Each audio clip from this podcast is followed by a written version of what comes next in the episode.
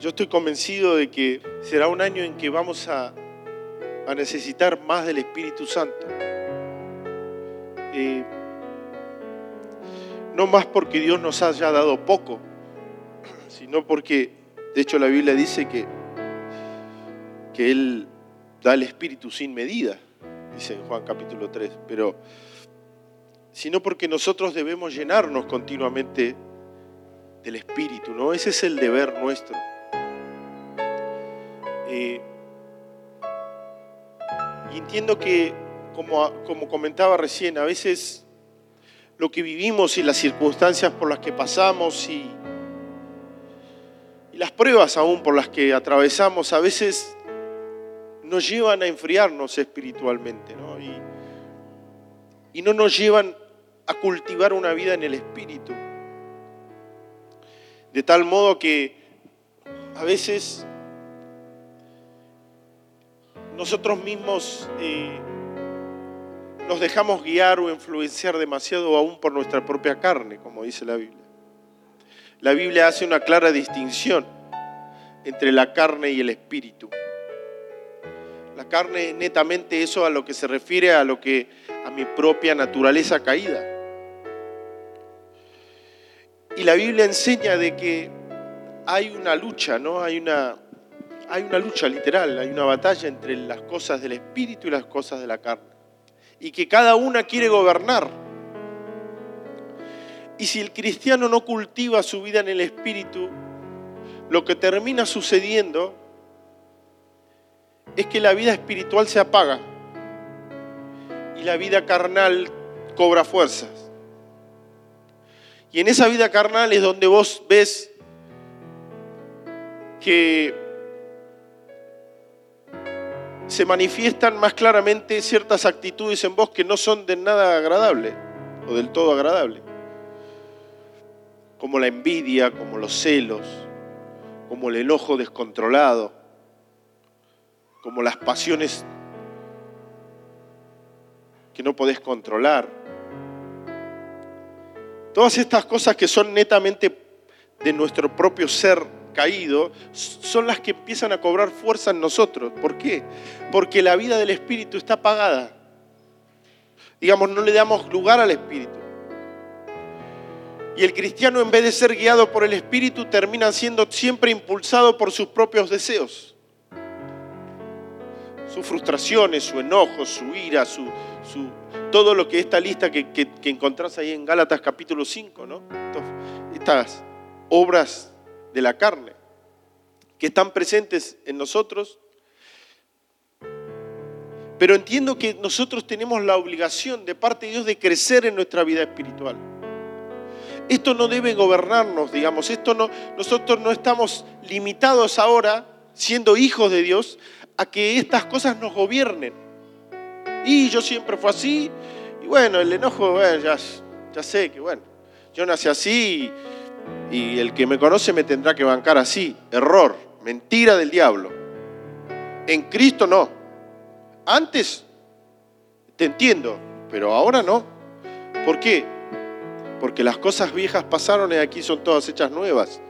Ahora vos tenés una nueva vida en el Espíritu, en la que Dios te da la fuerza, la capacidad para no dejarte gobernar por eso que antes te gobernaba, el enojo, la furia, o tus celos, o tu envidia, ¿no? Tus malas actitudes, tus malas palabras, todo esto que era parte de tu vieja vida, cuando vos llegás a la cruz, en Cristo, sos una nueva persona. Ahora, el problema es que muchos cristianos siguen con su vida de antes, o sus conductas, sin dejarlas. Intentan, pero llegan a la conclusión de que es parte de ellos y viven su vida como si Cristo no estuviera ahí, negando la eficacia de la cruz. Y la Biblia nos enseña que la vida en el Espíritu tiene que ver con dar muerte a estas cosas que me gobiernan o que me gobernaban y empezar a vivir de una manera que Dios quiere que yo viva. Para, para decírtelo de una manera práctica. Si yo antiguamente era un boca sucia, lo que debo hacer ahora no es solamente dejar de decir malas palabras, sino empezar a hablar buenas palabras. ¿Sí? Si yo antiguamente era un hombre de pocas pulgas, muy fervoroso, y en Argentina decimos calentón, eh, lleno de ira, ¿no? ¿Qué es lo que debo hacer ahora lleno del Espíritu? Reconocer esto, negarme a que esto me domine y decir a partir de acá, yo, en vez de dejarme dominar por ese impulso, me voy a dejar dominar por el Espíritu. ¿Qué cuál es? El Espíritu de mansedumbre, de paz. Porque vos imaginate a Jesucristo siendo azotado, que lo escupieron, que lo insultaron. Imagínate, dice la Biblia, que él no abrió la boca. Teniendo todo el derecho de reaccionar como hombre, decir, hey, pará, pará, pará, pará. ¿No? Pará un poquito. ¿No, Esteban? Pero aún así no abrió la boca. ¿Cómo hizo eso? Es clave entender que si no le damos lugar a la vida del Espíritu, en realidad nosotros no somos neutros. O sea, si no le das lugar a la vida del Espíritu, le vas a dar lugar a la vida a la carne. Olvídate de, de cualquier otra cosa de estar en el medio porque no existe. ¿No? Si vos no estás cultivando esa vida espiritual con la cual te te gobierna el Espíritu en todo lo que vos haces, en realidad lo que empieza a predominar es justamente la otra que está presente en tu cuerpo mortal, dice la Biblia. En este cuerpo, mientras vivamos en este envase, en este envase de muerte, va a estar presente ahí. Por eso aún anhelamos la venida de nuestro Señor. ¿Por qué? Porque dice la Biblia que Él, este cuerpo mortal de pecado, nos va a dar, dice la Biblia, un cuerpo nuevo. Y el cuerpo nuevo es sin pecado, sin mancha, santo, limpio. ¿Vos te imaginas eso? Nunca más tener un mal pensamiento, nunca más tener eh, una tentación. ¿Vos te imaginas eso? Ahora, pero mientras estemos en este mundo, nosotros tenemos, tenemos esta necesidad de llenarnos continuamente del Espíritu Santo. ¿Para qué? Para que el Señor nos mueva y nos guíe. Para que nosotros no hagamos nada que sea netamente un impulso nuestro, que sea algo carnal, que sea algo banal. Moisés le dijo a Dios, si vos no vas con nosotros, Dios le había dicho que le había encomendado esta tarea de sacar al pueblo, ¿no? Si tu presencia no va con nosotros, yo de, acá, yo de acá no me muevo. Yo no voy a ningún lado. Yo necesito que tu espíritu venga conmigo para hacer lo que voy a hacer, para hacer lo que me estás diciendo que tengo que hacer. Y de hecho, de hecho dice la Biblia que de día lo seguía una columna, una columna de, nube y de, noche una de fuego, que Dios no dejaba de guiarlos en ningún Ellos tenían aún, fíjate cómo es Dios, aún esta, esta señal visible. Y que cuando eso se movía, ellos entendían que tenemos que desarmar todo, los levitas desarmaban todo el, campamento, vámonos, porque, porque Dios se está moviendo, vamos, tenemos que ir con Él. No, fíjate la necesidad de tener esta guía del Espíritu para llevarlos, para saber a dónde ir, para saber cómo movernos. En este gran lamento que tiene David en el Salmo 51, después de que él peca contra Betsabé, él tiene un lamento, un gemir, él se ha arrepentido delante de Dios en este salmo, ¿no? En Salmo 51. Y una de las cosas que él dice, no me eches de tu presencia. Dice, y no quites de mí tu Santo Espíritu. A ver, yo metí la pata, yo lo reconozco. Yo sé que habrá una consecuencia, Señor, pero yo te pido que no quites de mí tu espíritu. Porque si me quitas de mí tu espíritu, yo soy un hombre muerto. Soy un hombre muerto, no sé para dónde ir, no sé qué hacer. Me vuelvo en un hombre ciego. Porque es el Espíritu el que nos da vida a nosotros. Es el, el Espíritu que nos impulsa, es el Espíritu que nos mueve. De hecho, cuando nosotros recibimos al Señor, la Biblia dice que el Espíritu viene a morar en nosotros. Una cosa que vos lo podés decir, pero de ahí a poder entenderlo es, otra. creo que hay otra, una distancia ahí, ¿no? La Biblia dice que, ¿cuántos han escuchado esta palabra? Que es las arras en nuestros corazones. ¿Cuántos han leído esa, la vieja versión Reina Valera? Que dice que el cual también nos ha sellado y nos ha dado las arras del Espíritu en nuestros corazones. ¿Lo han leído sobre todo los más viejos? Yo leía las arras, la verdad nunca supe lo que eran las arras, pero bueno, es las arras, ¿no? Esas cosas que hacíamos antes. Pero, gloria a Dios por las versiones más contemporáneas, ¿no? Digo, las arras, bueno, el Espíritu y las arras en nuestros corazones. Resulta que 2 de Corintios 1:22 en otra, en otra versión va a decir, antes de eso te quiero Te lo leo, mirá. Dice, "Y nos identificó como suyos al poner al Espíritu Santo en nuestro corazón como un anticipo que, que garantiza todo lo que Él nos prometió.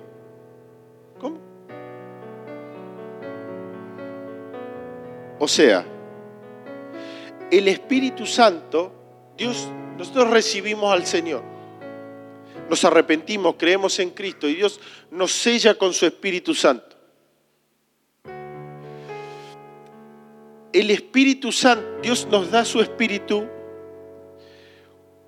como garantía de parte de Él de que nos dará la herencia que Él nos prometió. ¿Se entiende? ¿Cuántos han tenido que alquilar un local, una casa? Vamos. ¿Cuál es, qué es esta famosa palabrita que te piden que empezamos a sudar la gota gorda? ¿Y a quién llamamos? ¿Y a quién le vamos a decir? ¿Qué te piden para alquilar? Una garantía. Y si no tenés garantía, lo lamento. ¿Por qué necesita la garantía el, propietario? La garantía que le asegura a él de que si Vilma no paga, paga Pablo, ¿no? Que le sale de garantía. Entonces, entonces tenemos no solo la firma de Vilma que va a pagar, sino tenemos la firma de Pablo, que si no paga Vilma, paga Pablo. Sin esa garantía, no hay contrato. Ahora, Dios dice, yo les he prometido a ustedes la vida eterna, la redención de su cuerpo, Para que ustedes tengan una convicción de que de lo que yo les estoy prometiendo es, es real y es veraz, les voy a dar una garantía. Esa garantía va a ser que yo voy a enviar mi espíritu a habitar dentro de ustedes entiende? Dios nos da una garantía, no por escrito, bueno, por escrito porque está la palabra, pero nos da una garantía, una convicción interna. Efesios capítulo 1, versículo 14 dice esto. Dice, el Espíritu es la garantía, o sea, las famosas arras, que tenemos de parte de Dios de que nos dará la herencia que nos prometió y de que nos ha comprado para que seamos su pueblo. Si el Espíritu habita dentro tuyo, vos tenés una garantía de parte de Dios de que vos sos de Él, de que vos le perteneces a Él. Ese Espíritu que habita dentro tuyo te guía a vivir como Dios quiere que vivas. Te lleva a vivir como Dios quiere que, que vos vivas, ¿verdad? Ahora, yo creo que la pregunta que tendríamos que hacernos, aunque puede ser obvia, pero yo creo, creo que es necesaria, es ¿cuántos tienen el Espíritu Santo? ¿O en cuántos habita el Espíritu Santo en sus corazones? Porque Pablo va a decir en Romanos 8.9, dice que si alguno no tiene el Espíritu, el Espíritu de Cristo, el tal no es de él. Entonces, él afirma que los que pertenecen a Cristo tienen el Espíritu Santo. Ese es el sello distintivo del cristiano, que tiene el Espíritu de Cristo, habitando en su interior, que lo guía a vivir una vida santa, que le da el poder y la fuerza para vivir como Dios quiere que viva, para no dejarse gobernar por lo que antes lo gobernaba. El Espíritu es lo que ahora le da vida. El Espíritu es lo que eh, ahora lo ayuda a vivir esa vida santa y obediente a Dios. Antes no podía y antes no quería. No solo que no podía, ni siquiera quería, dice la Biblia. Pero ahora ese mismo Espíritu en vos te da el deseo y tenés en anhelo y tenés esto de querer seguir a Dios, ¿verdad? Por consecuencia, dice él, perdón que te estoy salteando a varios versículos, pero dice él en Romanos 8:14 que todos los que son guiados por el Espíritu de Dios, estos son hijos de Dios. ¿Sí? Yo quiero que leamos juntos un relato que tiene Lucas capítulo 2. No sé si los chicos me lo, pueden, me lo podrán buscar eh, Lucas capítulo 2, eh, a partir del versículo 22.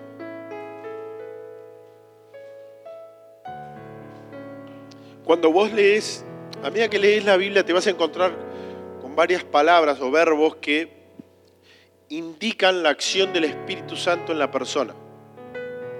Te vas a encontrar con la palabra movido, que fue movido por el Espíritu eh, que fue llevado por el Espíritu, como Jesús fue llevado al desierto por el Espíritu.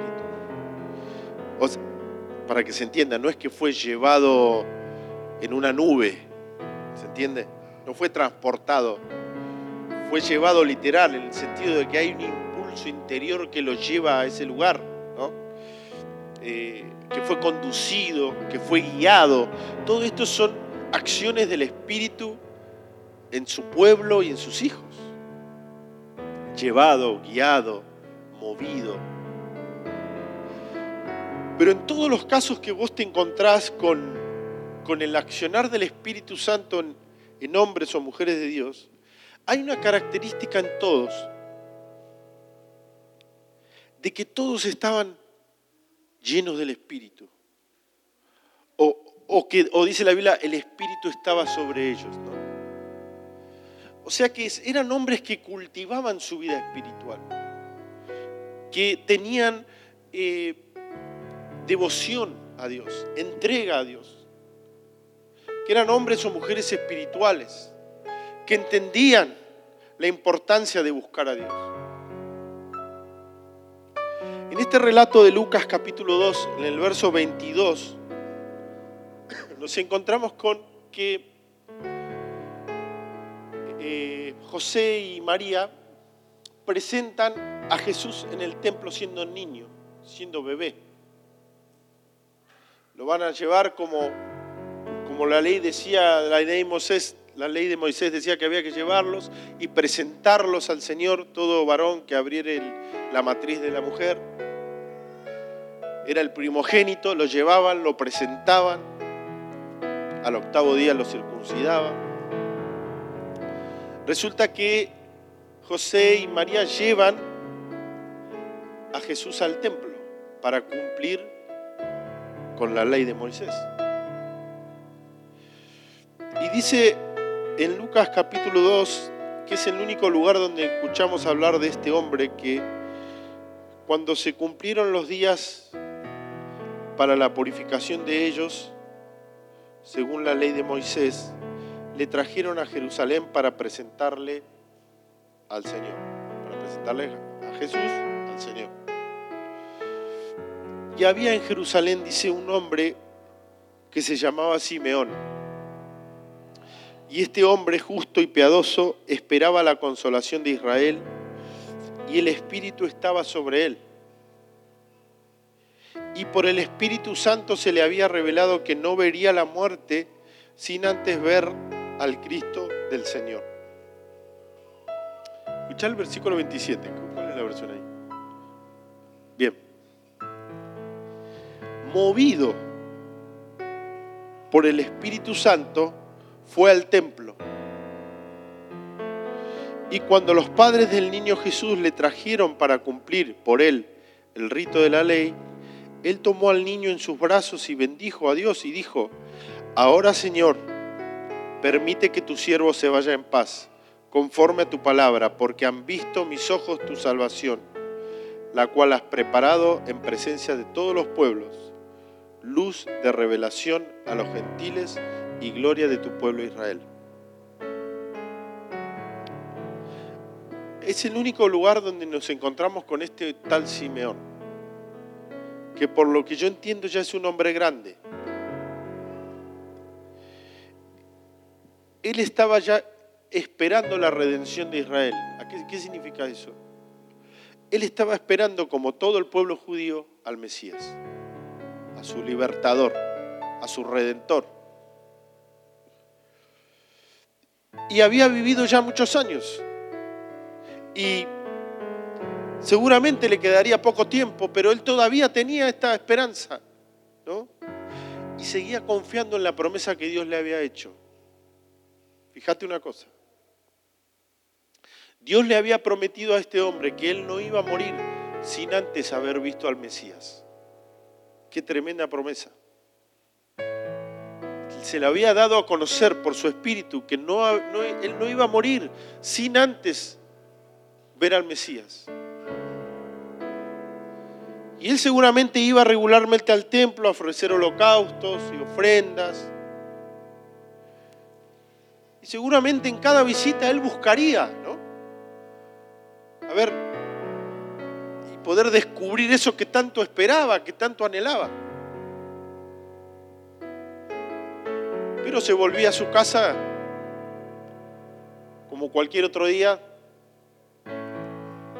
tal vez a veces con la desilusión de no, de no llegar a ver esto. Yo digo, ¿cuántas veces habrá esperado un rato largo en la puerta del templo mirando a todos los que, los que entraban para ver si era el Mesías? O sea, tenía una promesa de parte de Dios. El, Espíritu le había dado a entender esto. No sé cómo, si por sueño o por visión, no, no dice la Biblia, pero él sabía. Yo lo, yo lo tengo que ver, el, el Mesías va, va a entrar acá. Y él iba y hacía su, como todo buen judío, presentaba sus ofrendas y sus holocaustos y iba para el templo. Pero pasaba el tiempo, ¿no? Pasaban los años, seguramente. Y yo digo, ¿cómo sabría? ¿Cómo lo sabría cuando era él? Él, es él. Pero ese día particular que relata este, estos versículos, ocurrió algo diferente. Porque dice que el Espíritu lo movió a ir al templo. O sea, nosotros podemos venir a la iglesia, ¿no? Y muchas veces entiendo que hemos venido casi por obligación. Amén. A ver cuántos me, me acompañan. ¿Sí? Bien. Pero hay veces en que el Espíritu te ha movido a venir. Sin que vos lo tengas pensado, planeado. No, capaz que mañana ni voy. Y el Espíritu al otro día te dijo, o te movió y, no, hoy voy a ir. Te llevó, Vos te subiste a tu auto, te viniste caminando, pero el Espíritu te movió a hacerlo.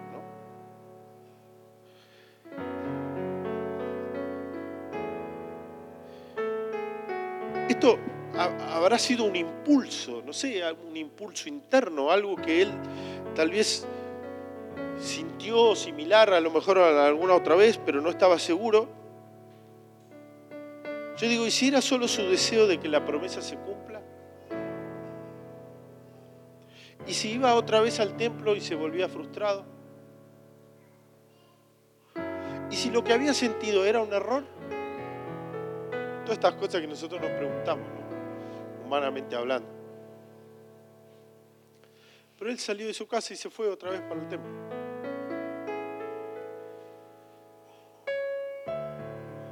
En este relato hay un detalle muy importante. Si vos te fijas en el versículo 25, eh, dice que él era un hombre justo y piadoso. Eso me da a entender a mí, de hecho dice, y el Espíritu estaba sobre él. Me da a entender a mí de que este es un hombre devoto a Dios, entregado a Dios. Cuando vos lees los evangelios, vos te vas a encontrar de que hay mucho énfasis sobre la hipocresía de los líderes judíos de ese tiempo. Pero es verdad que la Biblia también destaca que hay varias personas piadosas aún en ese tiempo de, decadencia espiritual. Dios siempre guarda un remanente para él. No todos eran hipócritas, como Jesús los denunció públicamente, no todos. Había hombres como él, como Simeón, que calladito, en silencio, buscaban a Dios. Querían ver el Mesías. Lo esperaban, lo anhelaban. Y la Biblia dice, y el Espíritu estaba sobre él. Ahora, ¿por qué es tan importante esto de que el Espíritu estaba sobre él? Dice, porque el día que él salió de, su casa y llegó al templo, automáticamente cuando vio al bebé, supo. Él ya sabía. Es él. ¿Quién le dijo? ¿Quién le avisó? Él se levantó de su casa para ir a la iglesia un día más. Pero cuando llegó, se encontró con un bebé, con unos padres presentando a un bebé. Y dijo, démelo a mí préstamelo un minuto, un minuto, dámelo. Imagínate. Y dijo, ahora me puedo morir tranquilo, porque mis ojos han visto al Mesías, mis ojos han visto al Redentor. Yo digo, ¿cómo supo él? ¿Quién le avisó? La Biblia dice que él fue movido por el Espíritu. Hay cosas que nosotros humanamente no podemos hacer, no podemos entender y nunca vamos a descifrar. El Espíritu no te lleva de las orejas a ningún lado. El Espíritu te conduce, te, te mueve, te impulsa, ¿no? Pero vos tenés que ir. Él fue caminando al templo como cualquier otro día. No fue transportado en el aire, ¿no? Él fue movido a ir a ese lugar. Y fue. Pero yo creo que la clave de todo esto está en el hecho de que el Espíritu Santo estaba sobre él. Si el Espíritu Santo estaba sobre él, él tiene la certeza de que todo lo que Dios le ha prometido se va a cumplir. Todo lo que Dios le ha dicho se va a cumplir. Y él el día ese que se movió, no sé si por última vez fue al templo, no lo sé, se encontró con Jesucristo.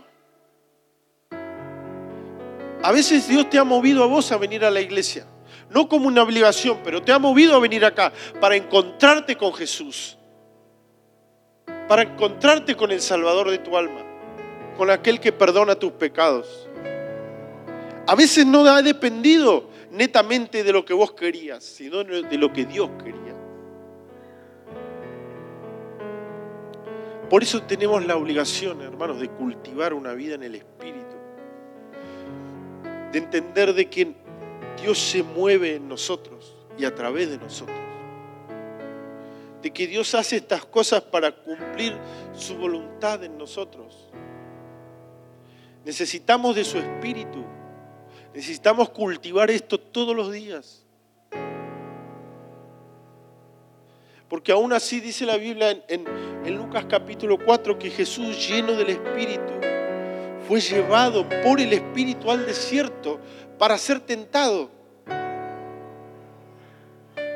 Dice Marcos que lo impulsó el Espíritu, lo llevó al desierto, porque Dios lo iba a probar. Pero Jesús estaba lleno del Espíritu. Necesitas, necesitas y necesitamos estar llenos del Espíritu para recibir estos movimientos, para estar perceptivos a, estos, a este mover de Dios, a que Dios te mueva, a que Dios te lleve, a que Dios te impulse. Porque si no hay una vida espiritual desarrollada, si no hay una vida que vos estás cultivando en el Espíritu, es muy difícil oír al Espíritu Santo. Es muy difícil moverse cuando lo que te está dominando o lo que predomina en tu mente es netamente carnal. Entonces nosotros tenemos como obligación, entiendo yo, y la necesidad en este año de cultivar una vida en el Espíritu, de crecer espiritualmente, de entender que si Dios te va a mover, te va a mover si estás lleno del Espíritu. Si Dios te va a impulsar, te va a impulsar si estás lleno del Espíritu. Si Dios te va a conducir, si Dios te va a guiar, tenés que estar lleno del Espíritu para que puedas cumplir y ver la mano de Dios y aceptar todos estos desafíos tomados de su espíritu diciendo, voy. Para que nada de lo que vos decidas o suceda en tu vida sea una casualidad o sean malas decisiones, sino todas guiadas y movidas por el Espíritu Santo en tu vida. Amén. Yo voy a terminar acá. Podría agregar varias cosas más, pero entiendo que tenemos un, desafío importante como, como iglesia. Y yo creo que el primer desafío, entiendo yo, es más allá de todo lo que podamos hacer, es entender que el primer desafío es crecer en nuestra vida espiritual cultivar una vida espiritual. Dejar de lado las excusas que suelo tener o que suelo usar y entender de que Dios quiere que yo crezca espiritualmente, hermanos. Tenemos que crecer espiritualmente.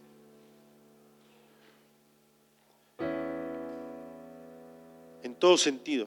En carácter, en nuestra espiritualidad, por supuesto, como personas, para que seamos un vaso útil en las manos de Dios.